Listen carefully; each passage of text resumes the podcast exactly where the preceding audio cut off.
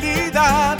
Entrevistas o compuestas. En un paneo con personalidad.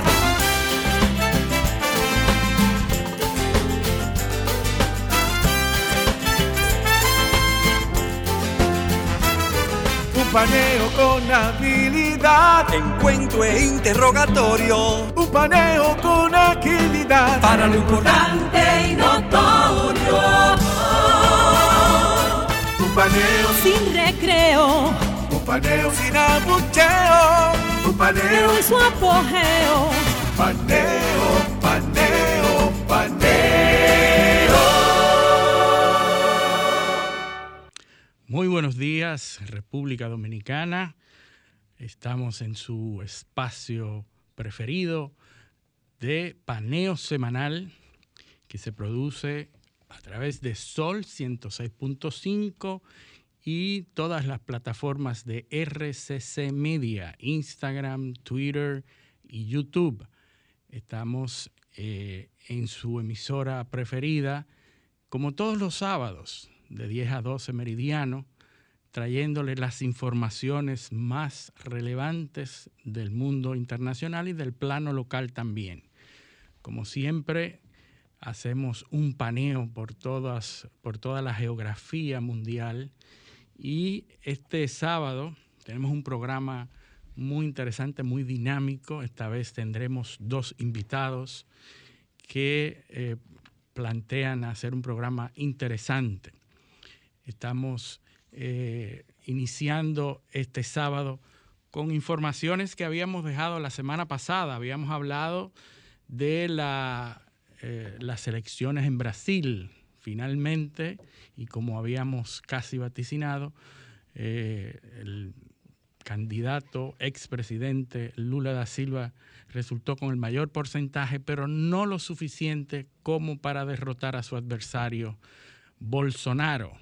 Es decir, se van a una segunda vuelta en Brasil y eh, ya veremos lo que pasa. Aprovechamos para saludar a nuestro compañero Eliseo Almanzar. Buenos días, Eliseo.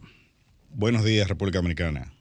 Y buenos días, Luis José. Buenos días a todos nuestros oyentes. Sí, para cerrar el capítulo de, de Brasil que se quedó eh, el lunes pasado, el domingo pasado tuvieron elecciones pues eh, la, los vaticinios eran de que Lula iba a ganar la mayor cantidad de votos.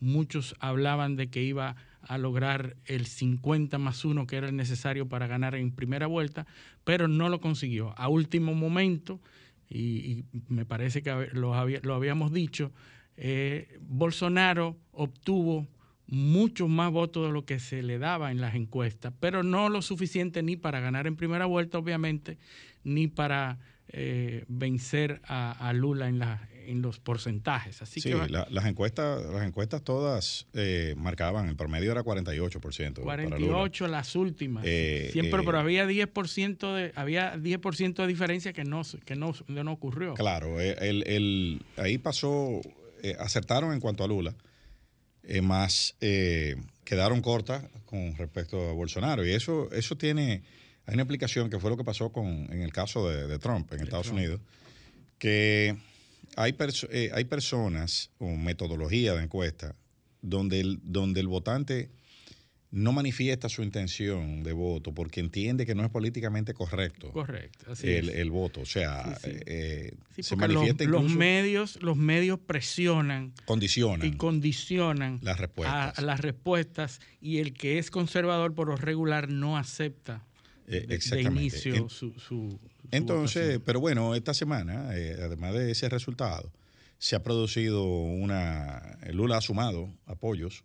Claro, apoyó, apoyó eh, tiene los apoyos ya de la tercera y cuarta fuerza política, lo cual le facilita bastante el, el, sí, sí, la sí. situación. Eh, muy, una posición muy cómoda. cuesta arriba para Bolsonaro ganar en estas elecciones del 30 de octubre. De hecho, Bolsonaro fíjate que cuando, que, y sucede en América Latina muy, eh, muy frecuentemente, y en los, en los sitios de balotaje, los discursos tienden a generar, a, a girar hacia el centro sí. para la segunda vuelta. ¿Por qué? Porque ya los votantes de los, de los extremos ya tú los tienes. Ya los tienes. Entonces tú tienes que ir a convencer a esa masa a que no votó por ti para, para, sumar a los, a los de centro. Entonces, En el mismo discurso, cuando, cuando se da el resultado, eh, Bolsonaro dice, lo que ha quedado claro es que el pueblo brasileño quiere cambio. O sea, hay una voluntad de cambio en el pueblo brasileño. Eh, esa, y eso lo dijo Bolsonaro, obviamente dirigiéndose a los votantes de centro, que son los que, donde está el, vamos a decir, el, feudo, donde van los dos a buscar eh, votos. Claro, estando polarizado, pues no le queda de otra. Eh, yo comencé por ahí porque quiero abordar un tema que, que es de preocupación a nivel mundial. En Tailandia se ha producido un hecho horroroso de, un ex policía que eh, había sido despedido el año anterior, el año pasado, estaba pendiente de, juicio por consumo de drogas y este policía fue a buscar a su hijo en un daycare, en, una, en un maternal y no lo encontró, parece que la madre se lo había llevado y en medio de una ira violenta entra al maternal y mata 16, 23 niños. 23 niños y los mata, entra disparando y con un cuchillo. Y no los mata por disparo, los mata con cuchillo, o sea, los masacra. A los niños entre 2 y 5 años. Entre 2 y 5 años.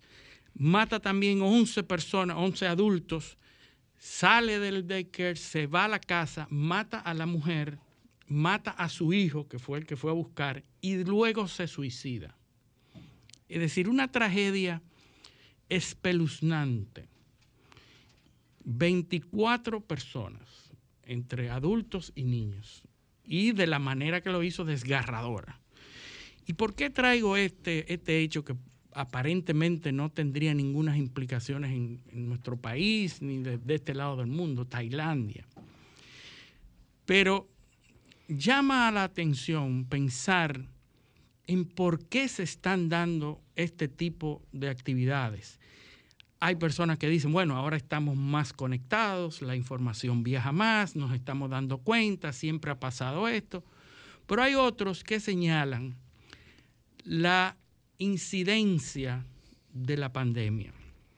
En Irán, por ejemplo, que hablamos la semana pasada, las protestas por la muerte de Masa Amini o de Masa Amini, eh, esta joven que, fue apresada por la policía de la moral, se la lleva y la mata. Y entonces sale una turba de, o, una masa de, de, jóvenes a protestar a la calle y se torna inmanejable en un en un régimen que controla todo. Pero estos jóvenes no se, no se calman y siguen protestando. De hecho, las protestas en el, este domingo pasado llegaron a un punto increíble donde cientos y cientos de personas en todas las universidades salieron a apoyar esas protestas. de hecho, murió otra, otra niña, también está desaparecida, de Nika eh, Chakarami, murió o, está desaparecida porque participó en esa protesta. Es decir, y en todo el mundo se ha producido un apoyo. ten en cuenta el caso, que en el caso de Irán, el método de, para lograr reivindicaciones es ese. Sí, sí. Recuerda lo que pasó en, en 78. en el 79. Claro, lo hablamos. El Ayatollah llegó ahí así. Lo llegamos, correcto, hablamos de eso la semana pasada. Pero de alguna manera, eh, se exacerban los ánimos en todo el mundo. Eh, en Rusia, por ejemplo, y la guerra de Rusia y Ucrania, que nosotros hablamos casi todos los sábados de eso, eh, en una de las retomadas de territorio por parte de Ucrania se encontraron cadáveres, alrededor de 500 cadáveres que mostraban signos de tortura y se torna espeluznante también. Entonces le decimos, ¿qué está pasando en el mundo? Y hay un autor que es al que me quiero referir, que es Frank Snowden. Tiene el, apellido de Edward Snowden.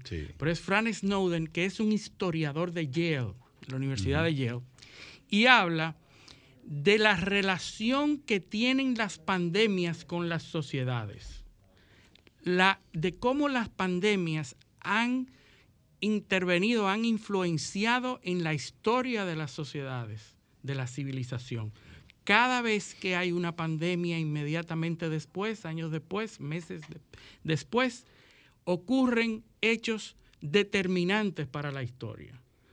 Eh, nosotros hablamos aquí y, el libro recoge... Mencionamos a Tucídides. A Tucídides. Tucídides habla de cómo la, plaga de Atenas fue determinante en la batalla, eh, en, las guerras eh, las guerras médicas. Y, viniendo más, más, cerca del siglo XIV, la peste. La peste, y, es la que el libro, la, que el libro retoma, que es Epidemia y Sociedad.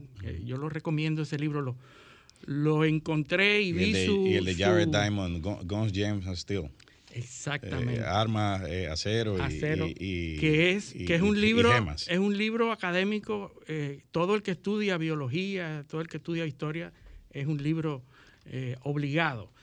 Pero Frank Snowden habla sobre esa, ese hecho de lo que está pasando eh, en estos tiempos y lo relaciona con el hecho de las grandes pandemias que han ocurrido en la humanidad y cómo estas pandemias han formado, han formulado el panorama inmediatamente después.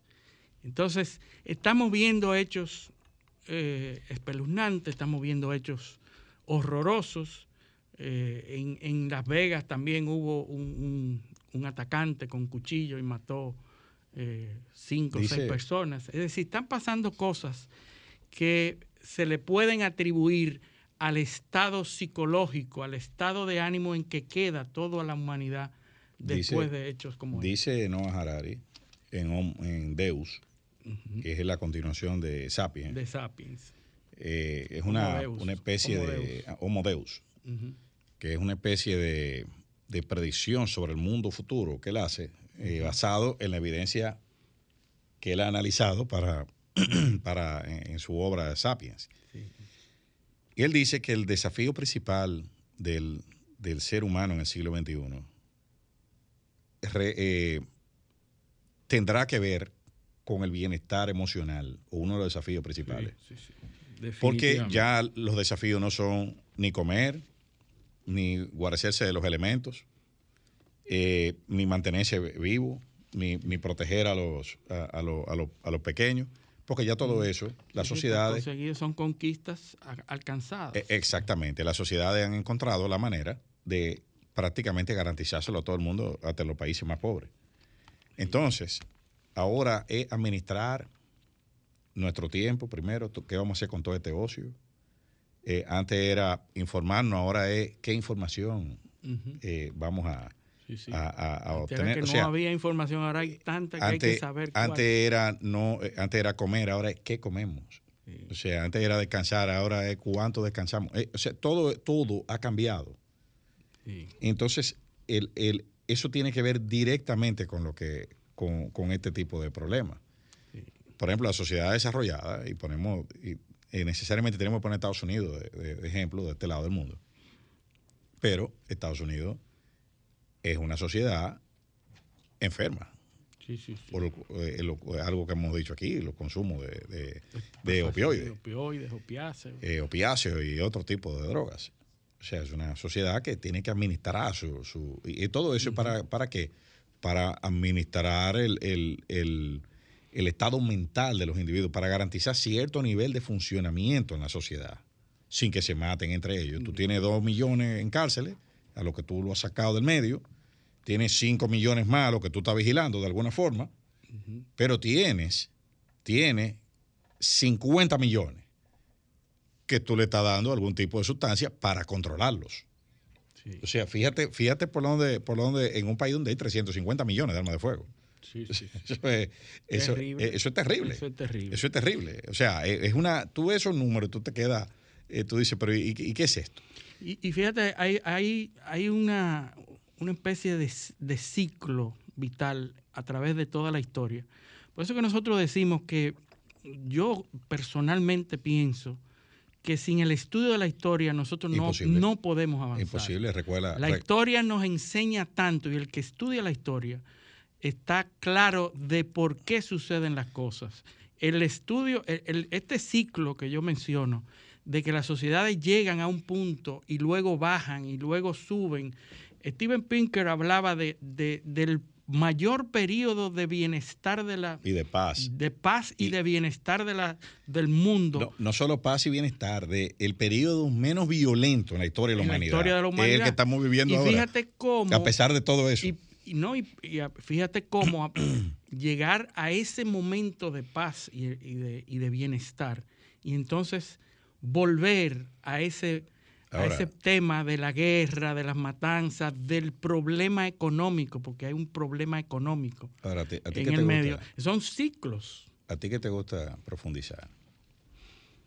Porque Steven Pinker habla de paz, ¿verdad? Claro. Ahora, ¿qué es paz? Bueno. ¿Eh? ¿En la ausencia de guerra? Bueno, es, es difícil eh, sacar una Ese- ese- definición simple. Claro, la- eso, eso, es- eso es complejísimo. Porque los romanos tenían un concepto de paz que era que ¿A cuando ellos la llegaban. fuerza? No, la paz, ¿tú sabes lo que era?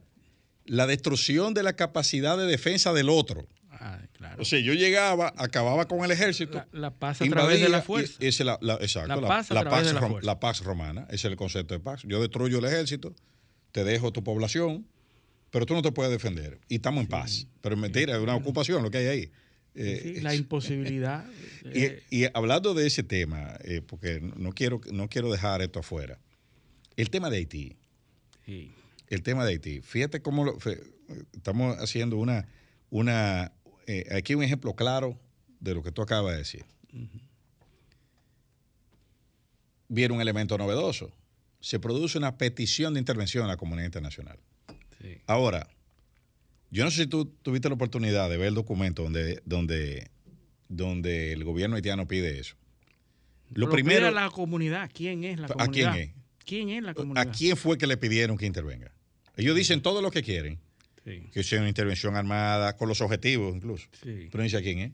No. ¿A quién se lo están pidiendo? Sí, claro, no dice a quién es. Eh, nuestro ser- amigo de la comunidad internacional, pero ¿quién Eso no existe. ¿A quién es? Institucionalmente no existe. El concepto comunidad internacional como institución no existe. es filosófico.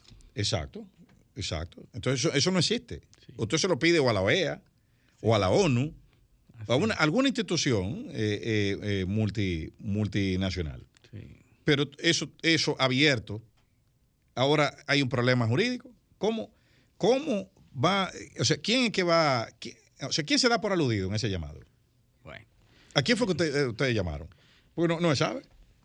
Entonces, eh, aquí hay do- dos, se me ocurren a mí rápidamente, dos organismos que pueden, que pueden ente- entender que, que se le está convocando, que son la OEA, pero bueno, eh, eh, ahora la OEA está en un En una proceso, crisis. una crisis institucional porque eh, a Almagro le han descubierto un, un problemita de falda. Muy, Eh, muy común en estos días. Sí, está, está de moda eso. eso está de moda. Eh, Almagro le han descubierto un problemita ahí eh, que van a tener que lidiar con, con ese, con ese tema. Además de que Latinoamérica, la gobernabilidad en Latinoamérica está muy fragmentada. Sí. Y los pactos que ha habido que hacer en las democracias más grandes para poder garantizar gobernabilidad eh, hacen que la agenda internacional, eh, eh, que eso no es una prioridad. ¿Por qué yo voy a mandar mi ejército a- No, allá sobre todo qué? que no hay ningún interés de ningún tipo. ¿Qué Entonces- van a preservar? Recordemos que las condiciones que habían en el 95 para la intervención norteamericana No son las mismas. No son las mismas. No son las mismas. Ahí hay un gobierno, ahí hay un gobierno que toda la comunidad internacional reconoce. Ah, que no tiene los elementos de un gobierno porque eh, no puede, no, eh, el- el- la soberanía, uno de los elementos clave de la soberanía es el monopolio de la violencia. Sí. Es el control a través del monopolio del uso de la violencia. En Haití el Estado perdió ese elemento clave. Claro. Y la violencia, la, eh, el, el- el uso de la violencia está distribuido Está en una serie de grupos. En manos Entonces, de gangas, en manos de. yo, de- yo de controlo, hordas. no se discute el control institucional. Ahí hay un gobierno que todo el mundo reconoce con el que mantiene relaciones diplomáticas. Ahora, el control de facto no lo tiene el gobierno. Y ahí es donde está el problema, porque el ordenamiento jurídico internacional no prevé eso. Sí. No prevé eso. Entonces este gobi- el gobierno pidió la intervención con toda la falencia que tiene ese comunicado, pero que también eso es hecho de una forma muy inteligente, pues los haitianos Sí, en, la- sí, sí. el- en- en los temas de relaciones exteriores, eh, Son- son han maestros, desarrollado una diplomacia. maestría que es la que lo mantiene al frente Claro. de esas instituciones. es una diplomacia del victimismo. Eh, eh, y y además, explotan esa condición. y siempre hemos dicho en otros forums que los, los haitianos son mejor diplomáticos que los dominicanos por mucho. Tienen mucho más tiempo haciendo ese ejercicio de, de la victima- victimización Exactamente. y han logrado muchas hazañas, muchos logros. Han hecho eh, eh, hazañas diplomáticas. Hay un libro de una, de una, de una, una eh, filósofa española, Adela Cortina. Sí, creo que tú la conoces. Apología a la víctima. Así, así. Que, Eso- que eso es- es, eso es el pan nuestro de cada día en el mundo de hoy. Claro, la víctima. Lo mejor es No ser importa el, el- el tema principal y el central. Si es víctima, tienes razón. Exactamente. No importa por qué. Exactamente. Por eso en Estados Unidos ahora ser, ser blanco, varón blanco, Sí, eh, es, es un problema. sí. sí, en la- Ya el, el nivel de, el nivel, la escala de valores en la sociedad, eh, el blanco, hombre Claro. blanco, Hombre blanco. es lo, es lo Hombre bajo, blanco heterosexual. heterosexual. Está, está abajo. en, el, en el último peldaño. Eh, sí, sí. Si de la es, calidad si es- ciudadana. si es de una minoría y es homosexual, es una víctima. Es una víctima. Tienes razón. Y está en primer lugar y se Exacto, prefiere tiene por encima de todo. Sí, sí. No importa el Entonces, tema. en, en el caso de, la, de, de- de Haití, viene esa petición ahora. Ahora, ¿cuáles son los escenarios que se pueden activar? Y eso, lo- eso lo hablamos hace un par de semanas también. Eh, bueno, hay que convocar a la ONU, Sí. al Consejo de Seguridad, porque es una intervención armada lo que se está pidiendo. Sí. Entonces, eso tiene que sancionar el Consejo de Seguridad. Y hay países que tienen poder de veto. Sí. O sea, ¿por qué, ¿por qué Rusia va a levantar la mano para intervenir en Haití? ¿Cuál, ¿Por qué razón? ¿Qué hay ahí para ello? ¿Y China? ¿Por qué? Porque China eh, apoya una solución, pero no necesariamente una intervención armada. sí, O sea, ahí todo el mundo tiene su agenda y su, y su lista de cosas que va a pedir. claro. Y, la- y el voto tiene que ser unánime. Tú puedes abstenerte, que esa, eso es muy discutible, pero se pasa si tú te abstienes. Sí, sí, Ahora, si tú votas en contra, no hay intervención. sí, sí. O sea, si, si uno de, si un miembro del Consejo de Seguridad levanta la mano en contra, no hay intervención. Lo que tienen, lo que tienen poder de veto, porque hay otros de los que, tienen, claro, los que tienen poder de veto. Gracias. Ahora, yo no sé cómo el gobierno francés, por ejemplo, va a levantar la mano cuando acaba de sacar su tropa de Mali, en África, Sí, por la presión de la gente. sí, sí. No se va a meter de nuevo Eh, en o sea, ese yo, yo- problema. yo no sé, no sé, no sé si que los franceses entienden que lo de Haití es diferente a lo de Mali. Eh, o, o- o a otro, o a otros Sí, eh, sí, y- conflictos. y, además que Fra- Francia y, y otros países de Europa tienen un problema más grande. O Un por problema supuesto, económico y problema de, de estabilidad de la Unión Europea que ahora ahí mismo. eh, ese es otro problema que desató esta semana y eso se va a recrudecer porque la OPEP Sí. recortó la producción de petróleo en 2 millones de barriles al día. Recuerda que los Estados Unidos en marzo había anunciado la inyección de un millón de barriles diarios Sí. de petróleo de sus reservas. Iban a inyectar hasta 180 millones Para estabilizar el para precio. estabilizar el precio. Ya eso se acabó. Sí, sí, Entonces ahora OPEP recorta 2 millones de barriles. Entonces, ¿a quién beneficia Bajo eso? protesta de los Estados Unidos. Claro, pero eh, eso, eso beneficia a quién? A los saudíes, Sí, a Bin Salman y a Putin. y a Putin. Entonces, porque esta semana hubo una reunión de un comité de, de eh, creo que de Goldman Sachs, eh, varios, varios, Sí, varios JP grupos, Morgan de JP Morgan, creo que Sí, fue. sí. Eh, eh, en el Congreso con una comisión de representantes, donde una representante le preguntó al presidente, al CEO de JP Morgan, que en cuanto el rezago en la inversión de la industria de hidrocarburos, ¿qué impacto tiene en la producción? Porque recuerda que por los acuerdos climáticos se restringieron la inversión en Sí, energía que se su- consideraban se sucias. supone que ¿Tú sabes? está en un proceso de recortes Tú sabes, progresivos. tú sabes lo que dijo el presidente de, de JP Morgan. Eso cuesta 10 millones de barriles diarios. Ese retraso. Si se hubiese mantenido el ritmo que llevábamos, la, la capacidad fuese en 10 millones más de barriles diarios de lo que es hoy. Ah. O sea, no tuviéramos problema. No tuviéramos problema. Entonces, entonces, ese, ese, ese, que 10 millones de barriles de petróleo diarios es lo que produce Arabia Saudita, que es el, el mayor productor El del mundo. productor. O sea que si se hubiese seguido invirtiendo, si hubiese podido igualar la producción del mayor productor del mundo y no hubiera problema. Entonces ahora hay un problema. La Unión Europea ha reaccionado liberando unos fondos, unos paquetes de asistencia para, para ayudar a pagar la factura energética, y eso trae fricciones internas, porque Alemania, Alemania le va a costar nada más y nada menos que 200 mil millones de euros el, el- esa- ese paquete de asistencia para pagar la factura eh, de energía, seguido por Francia, que le cuesta 48 mil millones de euros, Bueno. y a España 23 mil millones. Con ese tipo de problemas en Europa, nadie va a estar pensando que tiene Bueno. que resolver ni intervenir en Haití ¿Tú sabes, que ese, nada. tú sabes que ese paquete de asistencia es similar al del COVID. Sí, sí. Y lo, y lo que están diciendo lo- lo- los, los gobiernos eh, que están en contra, como España, Italia, eh, o en contra no, porque la decisión se tomó, pero que se han pronunciado en términos, eh, vamos a decir, desfavorables a la decisión, o no muy conformes, ellos están diciendo que debió haberse empleado la misma, eh, el mismo mecanismo que, que en los fondos eh, de acceso al COVID, que era un, pote, o sea, un fondo común, Fondo común donde todo el mundo tuviera acceso. Pero fíjate que mientras se, mientras se contrae la economía subiendo los tipos de interés, tratando de, de- de reducir la oferta monetaria, por otro lado tú estás teniendo que volver a recurrir a la alcancía para ponerle dinero a la gente para que pueda pagar la factura. Me parecería De- contraproducente. Eh, Exacto, es una, contra- co- es totalmente contrario a lo que, a lo que se, ha, se ha determinado. Entonces, eso, eso es muy complejo. Eh, esas economías van a sufrir un, un otro golpe eh, eh, que está provocado por esa guerra que yo, la verdad que no entiendo. Eh, Un impacto O sea- parecido al del COVID, otra, otra pandemia. No, no, yo, yo lo que no entiendo es cómo es que la Unión Europea no ha adoptado una posición pro acuerdo, o sea, o pro, pro eh, fin del conflicto, sino que por el contrario ha apostado a extenderlo, A extender. a darle armas, a dar, o sea, para que eso se mantenga. Sí, bueno, Biden acaba de, Mm. de hablar de que es un, el Armagedón, utilizó esa Sí, palabra. Claro, La crisis más grande después de la crisis de los misiles. claro. O sea, todo el mundo lo que está en eh, un, Pero- lenguaje incendiario. pero no le una pon- narrativa y una retórica incendiaria. pero no terminan de ponerle el embargo petrolero total a Rusia. No. porque son, son 7, 6 millones de barriles de petróleo menos. Y ahora con la OPEP produciendo menos, eh, eh, eso, eso dicen lo- los analistas de, de Goldman Sachs, que por eso fue que me confundí ahorita, eh, que están esperando el precio del petróleo sobre los 90 dólares.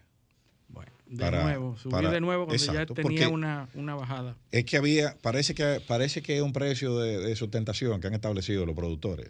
Eh, vimos que están flojando las sanciones a Venezuela, Sí. pero a Venezuela hay que invertirle un dinero y esperar que esa industria se, se restablezca. Eso no es de la noche a la mañana tampoco. O sea que eh, Todas eh, las soluciones van a tomar meses. y hay, meses. hay, hay, hay un tema. Pero bueno, tenemos que irnos a nuestra primera pausa. Esto es paneo semanal, no le cambien. Paneo, paneo, paneo.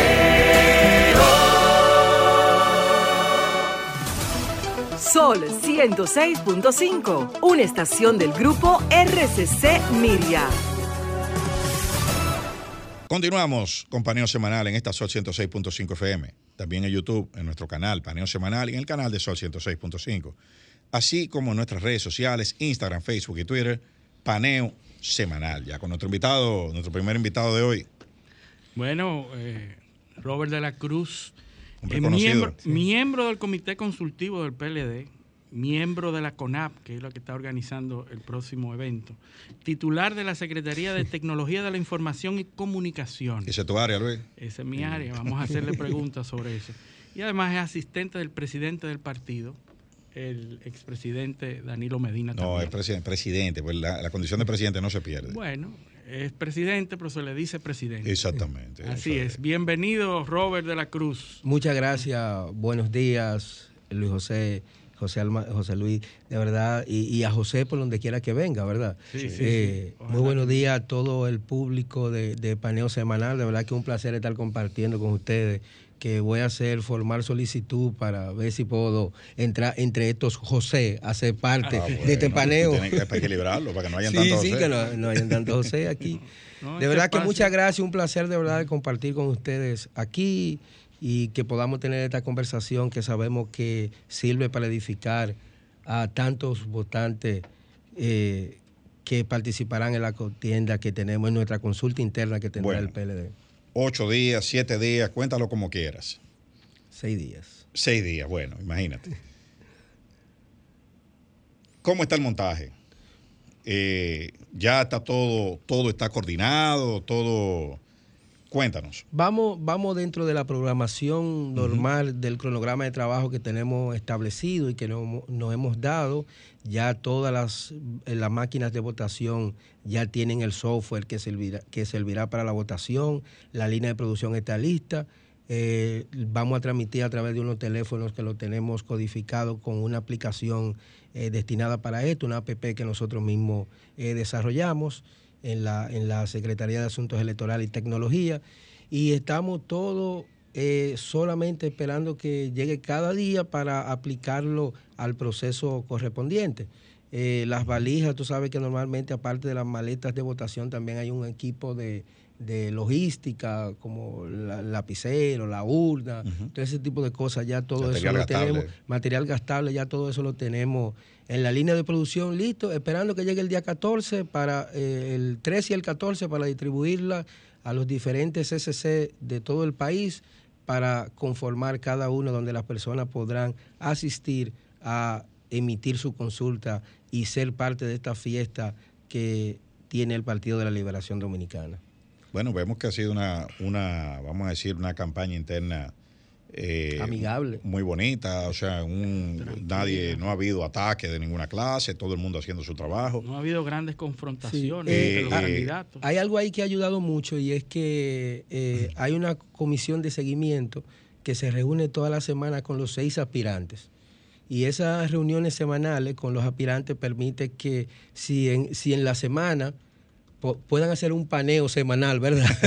puedan hacer un paneo semanal de verificar cualquier situación que se haya dado en algún momento, poder lidiarla y poder ver, porque a veces en la distancia eh, se dan cosas que la misma distancia la hace más grande. Claro. Pero cuando nos vemos cada, toda la semana y, pu- y uno puede cualquier diferencia o cualquier situación que se da, poderla discutir y, y hablar, pienso que eso ha ayudado mucho a que se vea y se transmita esa unificación entre los aspirantes y esa comunicación entre ellos.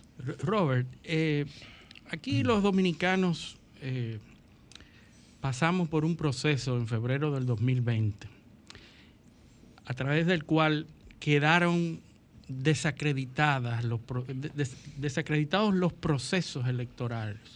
Ese proceso, para mí, uno de los grandes golpes a la tecnificación de los procesos electorales que ha suf- sufrido el país. Lamentablemente porque las causas eran muy técnicas y, y- y- y no necesariamente eh, políticas. Eh, ese proceso de, febrero de 2020 desacreditó los procesos electorales. Yo, yo te pregunto, y ustedes que tienen mucha experiencia armando procesos, eh, ¿cuáles son los retos y cuáles son las amenazas que enfrenta este proceso que ustedes hayan podido identificar? ¿Qué es lo que ustedes deben lograr o qué es lo que quieren garantizar en este proceso? Bueno, en primer lugar, tú sabes que, el, el- como tú señalas, eh, lo que pasó en febrero del 20 era algo que los dominicanos pensábamos que ya no era posible que pasara en este país. El día anterior te hablaban de que iban a suspender una elección y tú decías, no, es que humanamente eso no es posible. Pero fue posible porque falló la verificación, falló el, el muestreo de calidad que había que hacerle a cada uno de, esos equipos y hacerle una certificación. Nosotros lo que hemos aprendido de ese error para que a nosotros no nos pase, no nos pase lo mismo. Cuando te digo que ya a esta altura de juego ya todos esos equipos están en una maleta ya guardado esperando el día, es que hemos hecho todos esos procesos. Porque si a mí y las pruebas, sobre todo las pruebas. Eh, si a mí me preguntan qué falló el día, el día 20, para mí lo que falló fue, aparte de la calidad, es que el departamento de cómputo, yo que estaba ya como delegado del partido, se le hicieron cambio a la programación del voto automatizado De último minuto. de último minuto y en esa eh, eh, rapidez entonces se rompieron esos procesos de calidad de verificación de cada uno de esos elementos. Y se hizo un muestreo que el muestreo dio positivo, pero no era representativo con la cantidad de aparatos que se iban a O sea, usar. fue una falla en el, en el proceso de En- supervisión. En, el digamos. proceso de Calidad. supervisión y- y, de, y de- y de calidad que debe tener. Nosotros ahora hemos hecho, un no, no hicimos un muestreo, nosotros lo verificamos equipo por equipo. Nosotros estamos utilizando 2.732 CCC, que son las comisiones de consulta que habrán cada uno, que es una especie como de mesa, ¿verdad? Las 2.732 máquinas que vamos a usar las probamos todas una por una. Con el programa hicimos un muestreo de votación para que funcionara la pantalla, que funcionara el CPU, que funcionara la impresión y sobre todo que el software estuviera en calidad y después se le hacía un borrado a la información, no al software como una Separado. muestra. Y aparte de eso, el día de la, de la instalación que instala, la tarjeta que abre la máquina también hace un limpiado para cuando se emite el atacero también esté en blanco. Pero esos son procesos de calidad que tú lo puedes hacer con el tiempo. Claro. Si tú tienes Mucho el tiempo, tiempo. con tiempo reglamentario. Óyeme, yo siento una satisfacción porque sé que ya las maletas están guardadas, que ya le hicimos prueba de calidad, que ya la verificamos, que ya los representantes técnicos de los delega- de los aspirantes ya verificaron, ya vieron, ya sabe. eh, Todo el mundo de- está conforme. Todo el mundo está conforme y ha, y ha firmado. Siempre hay, siempre hay sus amenazas en cada uno de estos procesos porque aquí hay un elemento humano que participa y que tiene gran incidencia en, en- estos procesos. Eh, la, la- la misma dinámica de votación te dice, mira, de manera tecnológica, yo no creo que nadie pueda inventar, puede inventar con la parte tecnológica. Quizá con la parte humana tenemos que tomar controles porque la- la- el, que, el que haya un elemento humano y alguien tenga alguna mala fe de hacer algo, entonces O eso alguna puede- negligencia. Alguna negligencia en alguna de la parte. Pero el ser- proceso, si me permite explicarlo rápidamente, Sí, sí, claro, cuando, una, cuando una persona llega a votar después que la mesa está instalada, que emite una consulta, cuando tiene que, que decide por quién emitir esa consulta, sale un volante. Ese volante que emite es la primera verificación de que el papelito está diciendo por quién yo decidí emitir la consulta. Doblo mi papelito y lo entro en una urna. Nosotros como CONAC, que es la comisión organizadora de, la ver que- consulta, Que coincida. que coincida la cantidad de boletas dentro de la urna con el escrutinio automático que hace la máquina. Si no, si no están de acuerdo, entonces le hacemos una verificación ya tecnológica a la máquina a ver qué pasó, qué pasó ahí. Pero esa primera verificación te dice a ti de que tecnológicamente todavía no hay nada humano que permita cambiar un papel después que está impreso. Hasta, hasta- hasta ahora, ¿verdad? Eh, la transmisión de los datos, como te, dice, te dije, una APP que desarrollamos nosotros, aparte de transmitir los datos a través de QR, QR eh, también le manda una foto de esa acta que van a tener cada uno de los participantes en, el, en la CCC. Por ende, más transparente de ahí no puede ser. Y entonces, aparte de eso, le va a llegar, aparte del- de la Secretaría de Tecnología y Electorales, en paralelo le va a llegar a los seis aspirantes a sus centros de cómputo, sus respectivos eh, eh, centros de cómputo que ellos tienen, le va Se a van a llegar estar en línea todos. todo en línea. Y van a Le va recibir llegar, la misma eh, información. información en vivo ahí. Y no solo la información, los datos, sino también te va a llegar una imagen. Que si tú quieres verificar con los datos o tú tienes alguna aprehensión, tú puedes ir haciendo una verificación exacta de, lo- de, lo- de, lo- de las actas que te están llegando a través de imágenes. Y aparte de eso, eh, la conformación de los CCC se conformó con siete personas. Y para, como no teníamos espacio para poner siete personas y siete delegados, lo que se ha hecho es que la CONA ha decidido uno y los seis aspirantes que se pongan en consenso y decidan quiénes son los otros participantes, para equilibrar nosotros mismos y tener garantía como dirección del, par- del partido de que hay una representación adecuada en cada uno de los CCC. Esos son los mecanismos que uno ha tratado, tú me entiendes, sí. de, de cuidar y de brindar el proceso, porque independientemente de todo, no es- escapamos a la naturaleza humana. Por supuesto. Y, y una cosa, porque siempre hay que hablar de esto, el, tiempo de transmisión de los resultados, o sea, a decírtelo en términos llanos, pero tanto en términos llanos, ¿a qué hora se va a saber quién ganó o, si- o que hay una tendencia ya? eh, Bueno, tú sabes, tú sabes que somos dominicanos antes que Claro, todo, ¿verdad? claro. Y, el, y, una de la- de la- y una de las condiciones del dominicano es que no va a ir a las 8 a votar. Eh, lo más probable es que el dominicano espere ya al final. Y una de las, de las resoluciones que tenemos dentro del reglamento instructivo que mientras eh, a las 5 de la tarde, todo lo que estén en fila, hasta el último a esa hora tienen derecho, derecho a votar. Nosotros estimamos que a partir de las 6, 6 y media ya comenzarán entonces a, flu- a fluir estos resultados. Otra cosa es que nosotros vamos a ir dando los resultados en función como vayan llegando. Eh, ¿Cuánto ¿me tiempo le toma a una máquina, por ejemplo, un, un CCC? Digamos. Me, gusta que ya te esté aprendiendo los, los- los- los Claro, términos, ¿verdad? Claro, claro. Eh, eh, Hay que aprender con lo que sabes, ¿verdad? Eh, un CCC terminó, terminó, suponte que termina cinco y media, seis, porque ya ahí no hay conteo, o sea, ya la, la máquina tiene todo registrado. Es lo que habría que hacer verificar con, lo- con, con los Con, volantes. con los volantes. Pero ya, ya hay un resultado electrónico. Eh, suponte que terminen a las cinco y media, es más, que terminen a las seis. Esa, esa máquina en el CCC emite una, un acta, ¿en qué tiempo? La- Media hora, una hora. No menos. Lo que más, lo que más va a tomar tiempo es la verificación de que lo que la máquina emitió coincide con a- con, lo que está Ah, dentro no de la se- urna. No se valida, eh, o sea, solo se verifica cuando hay discrepancia. No, no, se verifica en todos los En casos. todos los en casos, todos los casos, sí. Ahora, lo que tiene que coincidir es lo que emite la máquina eh, eh, del voto, Ujú. ¿verdad? Eso automáticamente hace un escrutinio y te da un, te da Y un se y se transmite. No, se verifica. Se transmite sí, se verifica porque si hay una discrepancia entre las dos, tú tienes que levantar un acta que, está ahí prediseñada. Y entonces tú envías tu, tu, tu, tu acta de escrutinio conjuntamente con una foto de- del acta.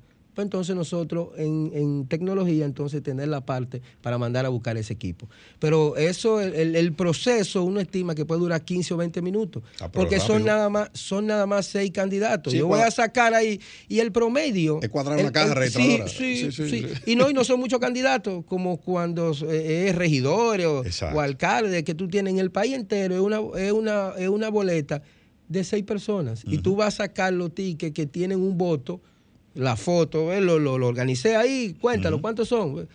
Sí, sí, contando El- por el- como los muchachos. El, el promedio que, nos, que nosotros estimamos o que uno estima es que por, por CCC van a ir a votar alrededor de 500 personas. ¿verdad? Lo que uno, lo que uno estima. Sí. Quizás sean mucho más, quizás sean menos, pero el estimado es como que son 500 personas, porque nosotros lo distribuimos.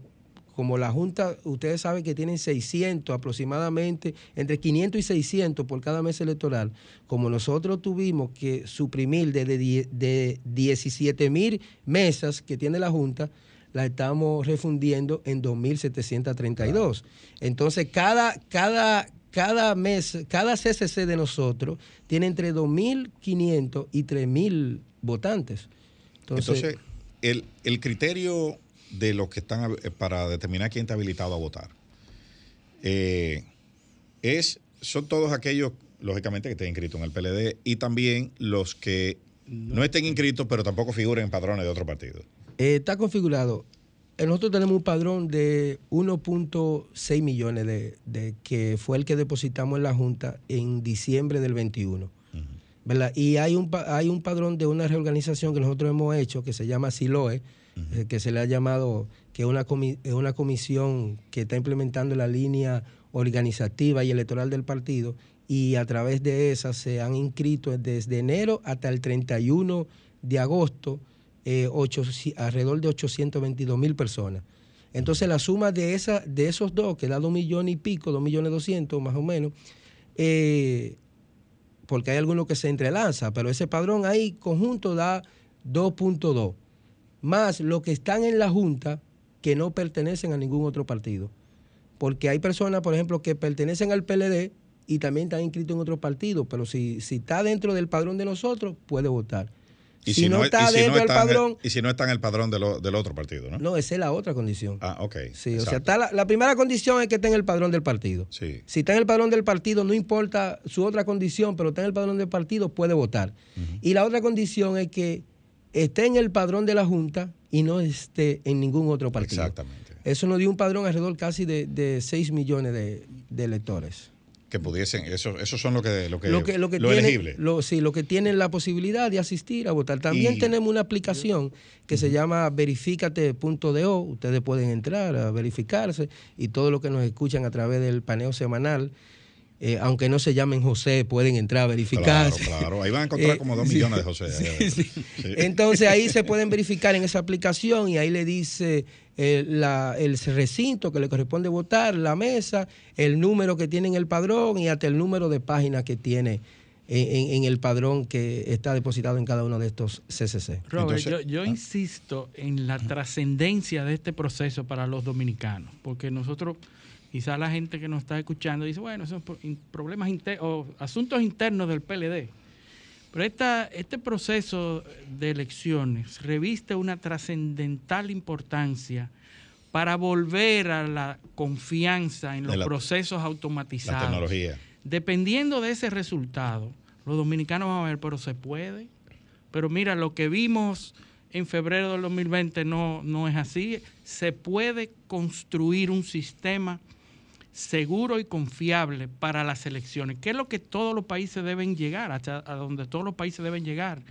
Porque muchos partidos los he oído hablando de que eso no funciona en este país. Y entonces hay una, un, un asunto eh, trágico de, de que no podemos crear un sistema confiable y, y- y efectivo.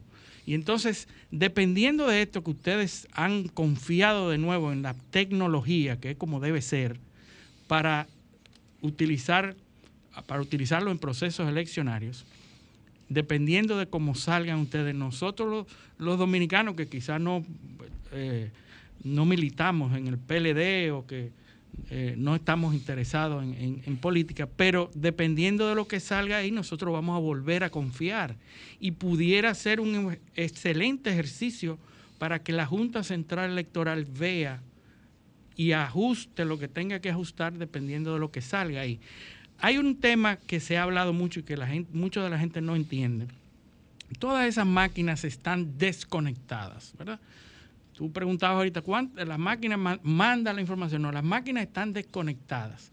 En ciberseguridad se habla de que el eslabón de la cadena de ciberseguridad, el eslabón más débil de la cadena de ciberseguridad Es la conectividad. es el, el- el- el factor humano. Mm. Es el factor humano. Entonces, esas máquinas eh, emiten un resultado local y son las aplicaciones que ustedes tienen las que van a enviar los O sea, resultados. no, no en la de- máquina, tú, No, eso no. tú lo cargas a otra, a la Eso aplicación. se carga, me imagino que al, a- al finalizar el proceso de verificación y conteo, pues esas apps que deben estar en manos del presidente de la, de la mesa son las que van a transmitir el resultado de esa mesa Con el, código Sí. QR, ¿no? con el código que con lo que determinen, sea. ¿verdad?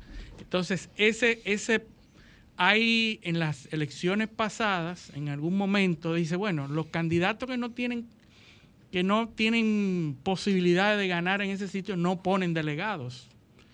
Y eh, en esas mesas se produce un eh, se producen manejos al finalizar la, la votación en donde cogen y, y arrancan a una hora determinada a buscar cédulas. Arrancan a buscar cédulas Sí, sí.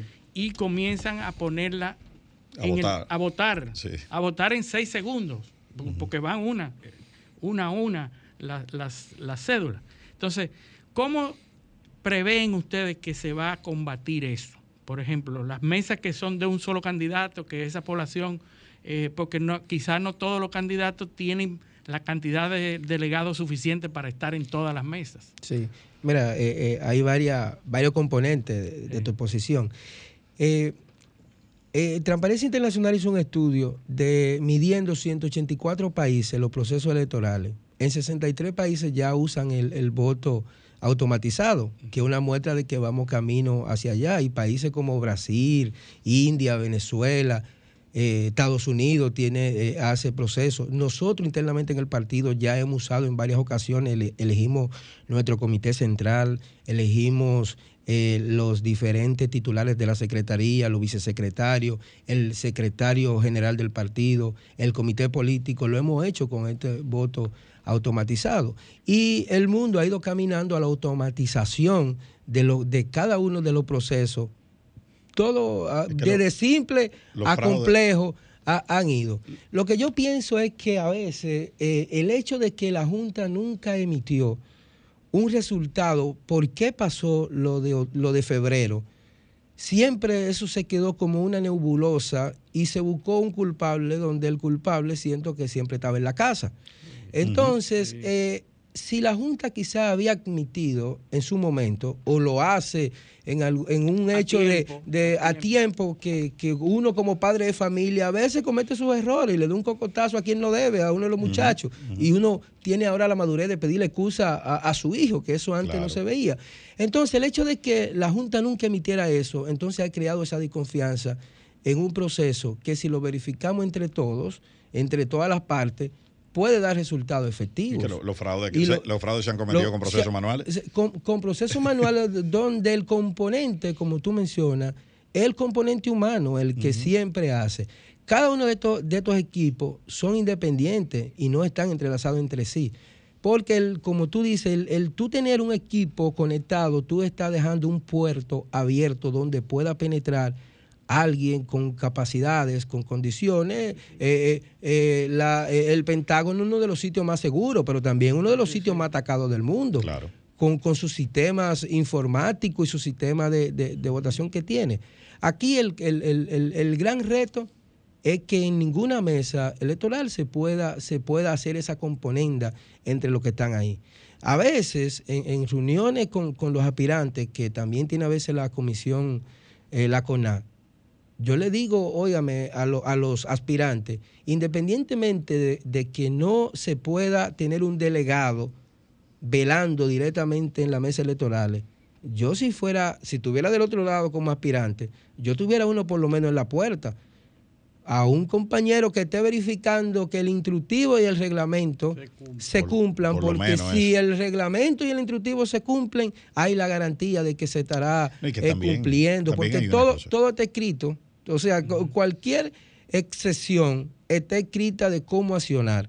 Se han establecido, también nosotros hemos establecido una red de enlaces que no son de las localidades, sino que tienen otra connotación, que son dirigentes, que tienen condiciones, para que ellos administren ese proceso en cada una de las provincias, ajeno a los intereses que se pueden desarrollar en cada una, en cada una de esas. Ahora, yo pienso que en algún momento nosotros como dominicanos debemos re- re- eh, eh, eh, revalorizar el hecho de los componentes, porque la máquina te emite un resultado que es fácilmente comprobable de si lo que está diciendo la máquina es lo que está diciendo y elimina otras condiciones del pasado que hemos vivido en la República Dominicana, como los palitos, Sí. eh, eh, eh, la llenadera de, de, de, de acta y, A todo ese, mano, y todo ese tipo de El- cosas. acta- acta- Porque- el acta mataboto. porque la- sí, porque una, una, de, sí. una de las una, una de, la- de las cosas que uno ha visto en los procesos electorales es que te cuentan todo ahí, pero uno solo es que está contando. Cuando Recuerda- viene a ver, cuando yo voy a escribir en el acta, escribo lo que yo Recuerda quiera. lo que decía Stalin. Stalin decía que él no quería en elecciones porque los votantes no decidían nada, y quienes contaban los votos lo decidían todo. Sí. Entonces, Que- creo que ahí he resumido más, más o no, menos no, tú. Sí, no, no, interesante, eh, sí. y- y- y- excelente. Y yo, yo pienso que nosotros tenemos una relación bipolar con la tecnología a, a nivel de... Porque nosotros confiamos en la tecnología para todo. Nos montamos en aviones. Y el celular, Pase- uno dura el día entero, uno dura el día entero. eh, usamos aplicaciones, transfiéreme, deposítame. Todo eso es tecnología que en muchos casos es muy similar a la que se usa en, en esto, pero, pero para la votación no sirve. A- O sea, lo que sirve para todo lo otro, para esto no sirve. Entonces, no- las cosas no son así. La República Eh, va a estar atento a ese proceso. Claro, porque el, el PLD tiene un compromiso, primero con su militancia de base, que, que es a quienes los partidos, quienes componen los partidos y a quienes los partidos se deben, porque son los que, lo, lo que motorizan eh, todos los partidos. Y también con el resto de la sociedad que lo está observando. sí, lo está observando. sí, sí. Eh, es una oportunidad nueva que, que se le da. La democracia eh, necesariamente sale fortalecida cuando tiene partidos que pueden arbitrar procesos y mostrar capacidad y madurez para llevar un proceso y aceptar el resultado y todo el mundo apoyar al que ganó. Ese es el juego de la democracia. Esa es la base doctrinaria Ese- del ese- PLD, el sí. centralismo democrático. No, la no, mayoría, la mayoría se- deciden. Y el PLD tiene ese Y la, compromiso y la minoría siguen a de demostrarle, Exactamente. de demostrarle al país que se puede, porque fueron culpados, asumió una culpa que no le pertenecía Claro. en febrero de 2020, fueron Así uno de los es. más perjudicados por ese Pero que- hecho pero que yo- tuvo que ver con, re- con cuestiones puramente tecnológicas y de servicio de calidad. Imagínate, pero sido fueron una, los que una cuestión y- suicida si el y- PLD saboteaba un No, proceso sí, que no, le perjudicaba a ellos mismos el sabotaje. No, y además, además que eso- esos cambios que yo te digo que le hicieron a la parte tecnológica a último minuto no eran requerimiento del PLD. No, no. No era, no era porque Pero- lo que tenían una aprensión contra el sistema no éramos nosotros. Y quizás el, el- el- el- el que fallara, el que fallara y no, no hubo una respuesta contundente, que sentí que la trataron siempre como, como con un pañito frío, Claro. se terminó pegándosele al la Cargaron culpa con que no la tiene que ver. culpa, pero no Yo voy a- no, yo supieron voy a decir algo. aclarar a tiempo Ahí- tampoco. el ahí hay gobierno. gente- ahí Dijeron, hay- no, es un proceso. Debieron No, el, el gobierno lo hizo, Peor. el gobierno lo hizo, se, se desligó, pero ya el que el culpable no dije, el, el- el- lo que ocasionaron el daño, se quedaron callados, le estaba dando la razón a Recuerden, una parte de la señores, que sociedad. ahí hay gente que dijo que a eso había que prenderle fuego ahí, que hoy es miembro de esa institución. Así que vamos, Desde vamos- adentro. vamos- vamos- está- está ahí adentro. Que había que prenderle fuego. Entonces, vamos a dejarlo ahí, porque, ¿verdad? Eh, se calienta la cosa, hablando de fuego. Robert, Robert, eh, queremos agradecer tu, tu presencia aquí, decirte que la Y te abrimos puerta las está puertas abierta. de nuevo, Gracias. porque el Eh, proceso es el 16, a lo mejor puede volver. Claro que sí. No, no, él, él amenazó con volver desde el principio. Dijo Ah, que había que invitarlo. Sí. O sea que eso es como. No, yo dije más, yo, Sí, eh, sí. que debe haber alguien Que- no se llame José en este programa. No, él hace como MacArthur. Me voy, pero vuelvo. Sí. bueno, bueno eh, vamos a una pausa. Esto es paneo semanal, no le cambien. Muchas gracias. Paneo,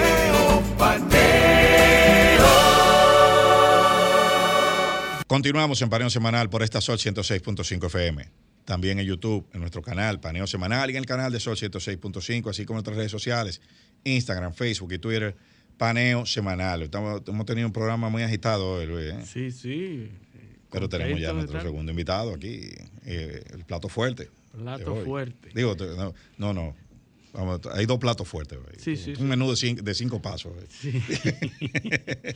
bueno, vámonos con nuestro invitado, Roberto Díaz. Roberto Díaz, médico, PhD, miembro senior y director clínico del Departamento de Redes de Radiooncología del Moffitt Center, Moffitt Cancer Center. Es director médico en el Moffitt Medical Group en el Hospital Morton Plant. Se graduó summa cum laude con una licenciatura en química del Manhattanville College. Obtuvo su maestría en ciencias, PhD y doctorado de medicina de la Facultad de Medicina de la Universidad de Nueva York, NYU, mi alma mater, donde completó el programa de capacitación para No científicos vaina, que él médicos está bueno en Loyola también. con énfasis de Sí, oncología molecular. Después de graduarse, pasó su primer año de residencia en, eh, de medicina interna en el Hospital Griffin de, de la Universidad de Yale. Completó su formación de oncología en la Universidad de Vanderbilt, donde se desempeñó como jefe de residentes en su último año. El doctor Díaz está certificado en radiooncología por la Junta Estadounidense de Radiología. Entre otras cosas, es larguísimo el historial del doctor y nos honra con su presencia. Bienvenido, doctor Roberto Díaz. Gracias por la invitación. Bueno, Roberto, eh, tenemos aquí a propósito de. Estamos en octubre, Claro. Mes del cáncer. Eh, enfermedad que, bueno, eh, cuando a la gente le menciona la palabra cáncer, eh, es una. Eso cambia. Me imagino que en, en- en ese momento la vida, la vida de la persona cambia. Yo le quiero preguntar, El- Eliseo, con tu permiso, Sí. ¿qué tan lejos estamos de la cura contra el cáncer? Pero tú, tú le puedes preguntar lo mismo que yo. Ah, que estamos coordinados, estamos Coordinados. coordinados. Eh, el cáncer es curable y se cura. El que está aquí frente a ustedes fue diagnosticado con un cáncer en etapa 3 hace ya seis años y medio. Ya está Wow. reticurado, por la gracia de Dios. ¿Qué pasa? Excelente. El, el cáncer hay que evaluarlo. Es como decir el, enfermedades infectocontagiosas. Usted no va a decir que el SIDA es lo mismo que una gripe común, que el mismo que un COVID, que un mismo que una tuberculosis. Pero todos son causados por enfermedades infectocontagiosas. Igualmente el cáncer es algo complejo, que no se puede poner en una sola, en un solo sitio. Hay que analizarlo y evaluarlo y personalizar el caso por caso. Ejemplo. ¿Qué es el cáncer en sí? El cáncer, el cáncer en sí es una proliferación anormal de tu propia célula. Comienza con una sola célula que ha tenido alteraciones genéticas o genómicas y entonces Se se reproduce. y al seguir haciendo eso escapa el sistema inmunológico y si sigue sin chequeos, inclusive cuando te mata es cuando se riega a otras partes del cuerpo, Hace la famosa metástasis. la famosa metástasis. Y entonces, y, y la, el- ¿por qué se, se nombra el cáncer de diferentes maneras dependiendo del órgano? Correcto, porque comienza, es por- eso es parte de, eh, de- eh, dependiendo de dónde comenzó el cáncer, de cuál tejido, si es un cáncer de mama, si es un cáncer de colon, si es un sarcoma o cáncer de músculo, si es un cáncer de cerebro. De ahí es que viene, ¿por qué? Porque, como le decía, para su primera pregunta acerca de cómo se cura el cáncer, hay que determinar de dónde viene el cáncer, cuán avanzado está el cáncer, cuáles son las alteraciones de ese cáncer en específico, porque para a uno determinar cuáles son las características de ese cáncer y cuán avanzado está, entonces uno puede diseñar el plan de ataque, cirugía, quimio, inmunoterapia, radioterapia. A no a todo el mundo se le da el mismo tratamiento. Depende del tipo de cáncer, de la biología de ese cáncer y cuán avanzado está. Y también la condición física del paciente. Ya. Eso, sobre todo, el- el- la, la- eh, eh, vamos a decir que es un tratamiento eh, custom made. Correcto. O sea, en, en cada caso hay que evaluar todo eso para determinar. No hay una receta específica para todo el mundo. Y Es esa- personalizado. el- el- el- lo- las etapas del cáncer, ¿cómo se determina etapa 1, etapa 2, etapa 3? en términos general, porque cada tipo de cáncer tiene sus propias características específicas que, que determina etapa 1, etapa 2, pero en general eh, se utilizan tres términos, lo que llamamos TNM en inglés, tumor, nódulos o ganglios y metástasis. Te lo voy a poner, y va entonces en algunos casos de etapa 0 a etapa 4. Y te lo voy a poner fácil. Etapa 4 es ya cuando hay metástasis. No, no, esto es general. Entonces, las otras etapas tienen que ver combinación de, de esas cosas. El tumor, ¿cuán grande es el tumor? Ejemplo, cáncer de mama. Si el cáncer de mama es de 2 centímetros o menos, eso lo llamamos un T1, que es etapa 1. Si entonces estamos hablando de un cáncer de mama que es más de 2 centímetros, ya puede que sea T2 o T3. Ya eso estamos hablando de etapa 2. Si estamos hablando que ya hay ganglios positivos, hay que mirar entonces cuántos ganglios positivos hay. Hay que mirar dónde están esos ganglios positivos, localización, porque no es lo mismo uno que está, en- hablando de cáncer de, de mama, debajo de la axila que otro que está de- en la parte inferior de tu cuello. ¿Qué, qué son ganglios para que nuestra audiencia entienda? ¿A usted le han dado gripe? Sí. ¿Usted se siente algo que le, Sí. que le crece? No, no, no la amígdala, alrededor, en el cuello. Algo que se hincha y después se va. Esos son ganglios. Ok, excelente. Entonces, el- las etapas van complicando el proceso de, de- de terapia, ¿verdad? Lo que tiene que ver con, te- con- con- y eso es importante, el- el cla- esa clasificación que los médicos han dado tiene que ver porque mientras más avanzado está la etapa, entonces más avanzado está el cáncer, entonces más agresivo debe de ser el tratamiento y lamentablemente menos el chance de cura. Un cáncer que se puede pillar a etapa 0, etapa 1, la, por ejemplo, en cáncer de mama, la etapa de cura su primera pregunta está en 90 Picasso. ¿Me Más, entiendes? más de 90%. No, no, Picasso. Lejos, Entonces, más, pi- pico de, de- de cigüeña, qué largo. pero nunca es 100, lamentablemente. No, claro. Nunca es 100, claro. lamentablemente. En nada.